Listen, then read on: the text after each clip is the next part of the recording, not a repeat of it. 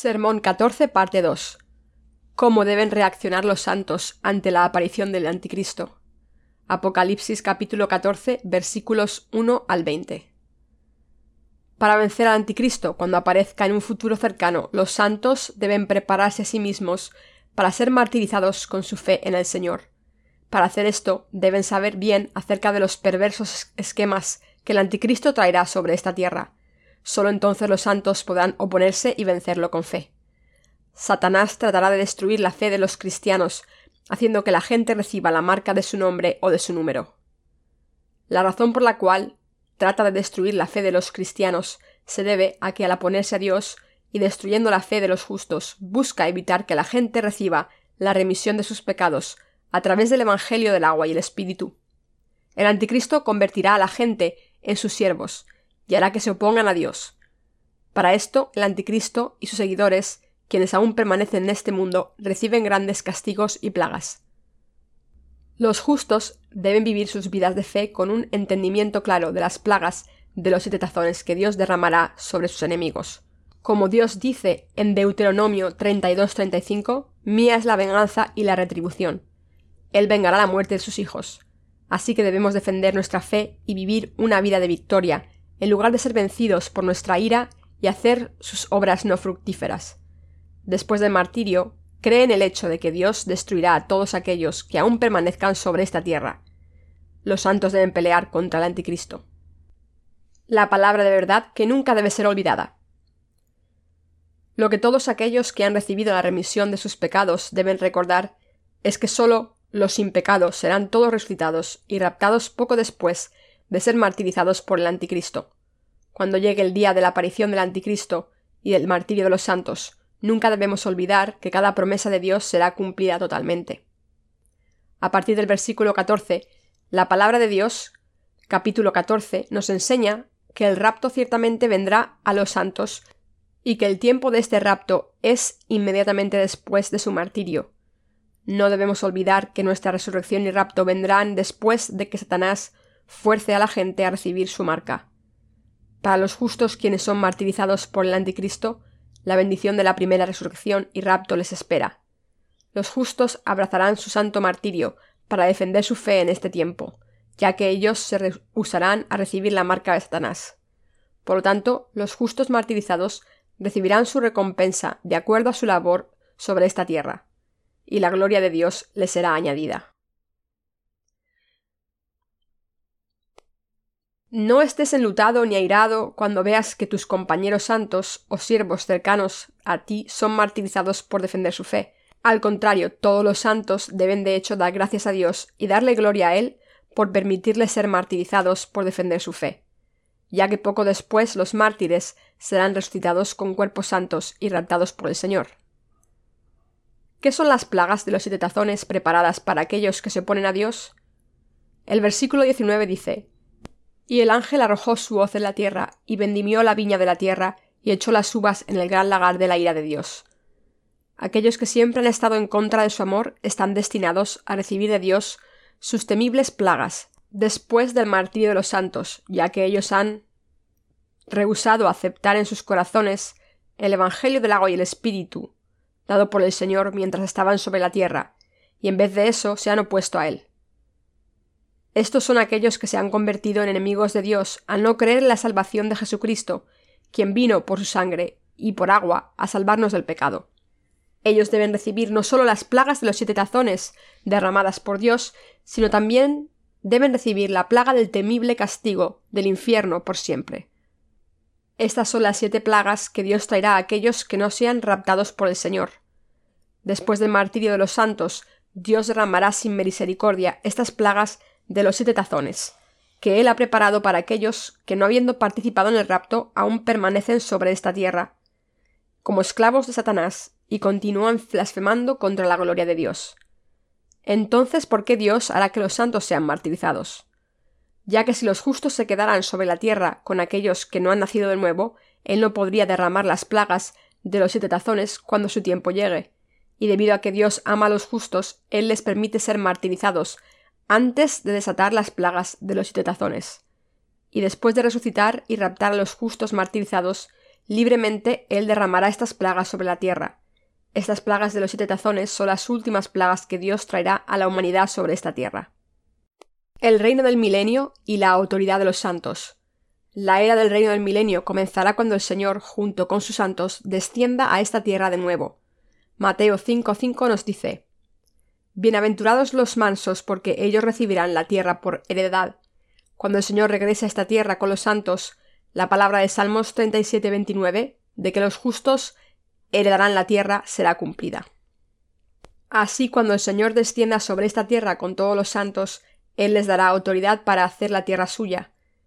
En este tiempo, Él les dará autoridad para reinar sobre diez ciudades, y a otros sobre cinco ciudades más.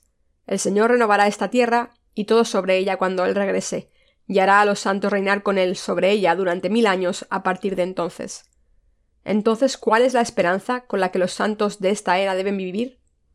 Deben vivir con la esperanza del día en el que el reino de Cristo sea construido sobre esta tierra. Cuando el reino del Señor venga a esta tierra, la paz, el gozo y las bendiciones que fluyen de su reino finalmente estarán ahí. Al vivir bajo el reinado del Señor, nada nos faltará, sino que viviremos fluyendo en su abundancia y perfección. Cuando el reino del Señor venga a esta tierra, todas las esperanzas y sueños de los justos serán realizados. Después de vivir en esta tierra durante mil años, los justos entonces entrarán al reino eterno del cielo, pero aquellos que se han opuesto a Dios, en contraste, serán arrojados en el lago eterno de fuego y azufre, sufriendo por siempre y sin descanso, ni de noche ni de día. Por lo tanto, los justos deben vivir con esperanza, esperando el día del Señor. Todos los justos no deben olvidar que el martirio, la resurrección, el rapto y la vida eterna, todo les pertenece. Guarda en tu corazón esta palabra de verdad y esperanza que tú has escuchado hasta ahora, y préndete de ella firmemente. Hasta el día del regreso del Señor, los justos vivirán predicando el Evangelio del agua y el Espíritu y colocando su esperanza en el reino del cielo. Los justos tienen la autoridad de vivir por siempre en el reino de Dios, y la autoridad de predicar el Evangelio del agua y el Espíritu sobre esta tierra. ¿Qué deben hacer los santos que viven en esta era oscura? Está muy claro que esta era es la era de la oscuridad, y se está volviendo más difícil vivir en ella. Como tal, debemos predicar el Evangelio del agua y el Espíritu a los pecadores y alimentarlos. Por todo el mundo los justos deben esparcir el amor de Dios y la remisión de sus pecados que viene a través del Evangelio del agua y el Espíritu, dado por Jesucristo. Esto es lo que los justos deben hacer ahora. Si ellos fuesen a perder la oportunidad actual, nunca regresará a ellos de nuevo. Debido a que el fin de este mundo no está muy lejano, debemos predicar el Evangelio del agua y el Espíritu aún más, y alimentar a las almas perdidas con la esperanza del reino de Dios. Esta es la buena obra que los justos deben hacer. En el mundo actual existen muchos que, aun mientras que no tienen el Evangelio del agua y el Espíritu, afirman creer en Jesús y viven sus vidas sirviendo al Señor. Pero aquellos que viven sus vidas religiosas sin la verdad son todos profetas falsos. Estos mentirosos son los engañadores que solo explotan las posesiones materiales de los creyentes en el nombre de Jesús. Por lo tanto, tenemos lástima de aquellos que tratan de vivir sus vidas de fe sin el Evangelio del agua y el Espíritu. Estos cristianos nominales aún permanecen como pecadores y continúan viviendo bajo la maldición de la ley de Dios, aun mientras afirman que creen en Jesús. Siempre están viviendo en pecado, ignorantes del hecho de que si tan solo creyeran en el Evangelio del agua y el Espíritu, todo el pecado de sus corazones simplemente desaparecería y los haría tan blancos como la nieve, y les sería dado el Espíritu Santo como regalo. Pero en contraste, los siervos de Dios que creen y predican el Evangelio del agua y el Espíritu viven en paz. Los siervos de Dios y su pueblo se regocijan en el Evangelio del agua y el Espíritu. Dan testimonio, tomando los pecados sobre sí mismo todo de una sola vez con su bautismo de Juan, y siendo juzgado por los pecados sobre la cruz, el Señor Jesús ha hecho que todos los pecados del mundo desaparezcan. Cuando yo creo en esta salvación de la expiación, todos mis pecados que me habían derrumbado pesadamente también han desaparecido. Ahora yo me he convertido en justo. Con tales testimonios los santos en la Iglesia de Dios están dando gloria a Dios. Aquellos que tienen esta fe finalmente pueden tener esta esperanza en el cielo. La primera resurrección es un evento reservado para los santos. En muy poco tiempo el Señor regresará a esta tierra. En un futuro no muy distante, Alguien, quien se convertirá en el anticristo, aparecerá e imprimirá las manos derecha o la frente de mucha gente con su marca. Cuando este tiempo llegue, debes darte cuenta de que la segunda venida del Señor, así como el martirio, la resurrección y el rapto de los santos está todo cerca de ti. Cuando ese día y hora lleguen, debes darte cuenta de que es un día de gozo para los santos, pero para los pecadores que no han nacido de nuevo es un día de juicio por su pecado. Todos los santos serán resucitados después de su martirio, y entonces se unirán a la cena de las bodas del Cordero con el Señor. Cuando tú y yo seamos martirizados en este tiempo, nuestros cuerpos pronto serán resucitados y raptados. No importa que haya pasado a los cuerpos de los santos que se han ido antes que nosotros, si sus cuerpos se han convertido en polvo o no, o si ya no tienen forma en ellos, no es problema. Cuando ese tiempo llegue, los santos serán resucitados, no en los cuerpos débiles del presente, sino con cuerpos perfectos. Los justos serán resucitados en cuerpos santos en este tiempo y vivirán con el Señor por siempre. Aun cuando nos esperen tiempos difíciles, cuando el anticristo surja y nos persiga, debemos defender nuestra fe en Jesucristo, creyendo en la palabra de Dios que ahora hemos escuchado. También no debemos olvidar que porque tú y yo hemos creído en el Evangelio del agua y el Espíritu, todos participaremos en el martirio, la primera resurrección y el rapto de los santos. Ahora no debes caer de tu fe en esa verdad, y debes vivir una vida que lucha y vence al anticristo.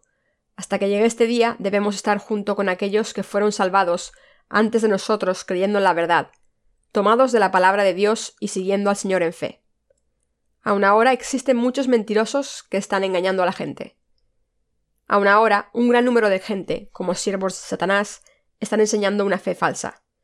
En particular, existen muchos mentirosos que defienden y enseñan la doctrina del rapto pretribulación a sus congregaciones, tratando de convencerlos de que ellos no tienen nada que ver con la gran tribulación de siete años. En contraste, la Biblia claramente da testimonio del martirio y el rapto de los santos, que vendrá poco después de los primeros tres años y medio de la tribulación. No seamos engañados por tales mentirosos, en vez de eso, sepamos y creamos que cuando los primeros tres años y medio del periodo de siete años de la gran tribulación pasen, todos seremos martirizados y poco después seremos resucitados y raptados simultáneamente. Por lo tanto, debes alejarte de los falsos profetas que enseñan que ellos no tendrán nada que ver con la gran tribulación de siete años. Los verdaderos santos creen que su martirio, resurrección y rapto y la cena de bodas del Cordero vendrá poco después de los primeros tres años y medio de la gran tribulación. Entonces, ¿cómo debemos vivir todos ahora? Por ahora te habrás dado cuenta de que si alguien cree en el Señor como su Salvador, esto es el Señor que vino a este mundo, cargó con los pecados del mundo con su bautismo de Juan, sangró sobre la cruz y se levantó de nuevo de los muertos, el Espíritu Santo vendrá al corazón de este creyente como su don. Debes oír con tus oídos y creer con tu corazón lo que el Espíritu Santo te dice a ti a través de la Iglesia de Dios y vivir en tu fe en Dios. Todos los santos deben vivir sus vidas de fe guiados por la Iglesia de Dios. Por uno mismo nadie puede predicar el Evangelio del agua y el Espíritu, ni guardarlo ni servirlo. Es por eso que la Iglesia de Dios es tan importante, aun para los santos que ya han nacido de nuevo. Así Dios ha establecido su Iglesia y a sus siervos sobre esta tierra, y a través de ellos Él está alimentando a sus ovejas. En particular, las obras de Dios se convierten más preciadas e importantes mientras se acercan más a nosotros. Y como tal, yo oro y espero que vivas una vida fiel, llena del Espíritu Santo.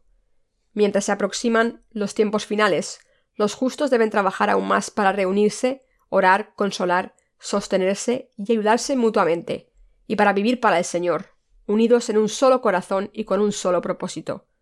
Dios ha permitido el martirio, resurrección, rapto y vida eterna a los santos. Vivamos la clase de vida que lucha en contra del anticristo y lo vence, y luego, confiadamente, permanezcamos ante Dios. Aleluya.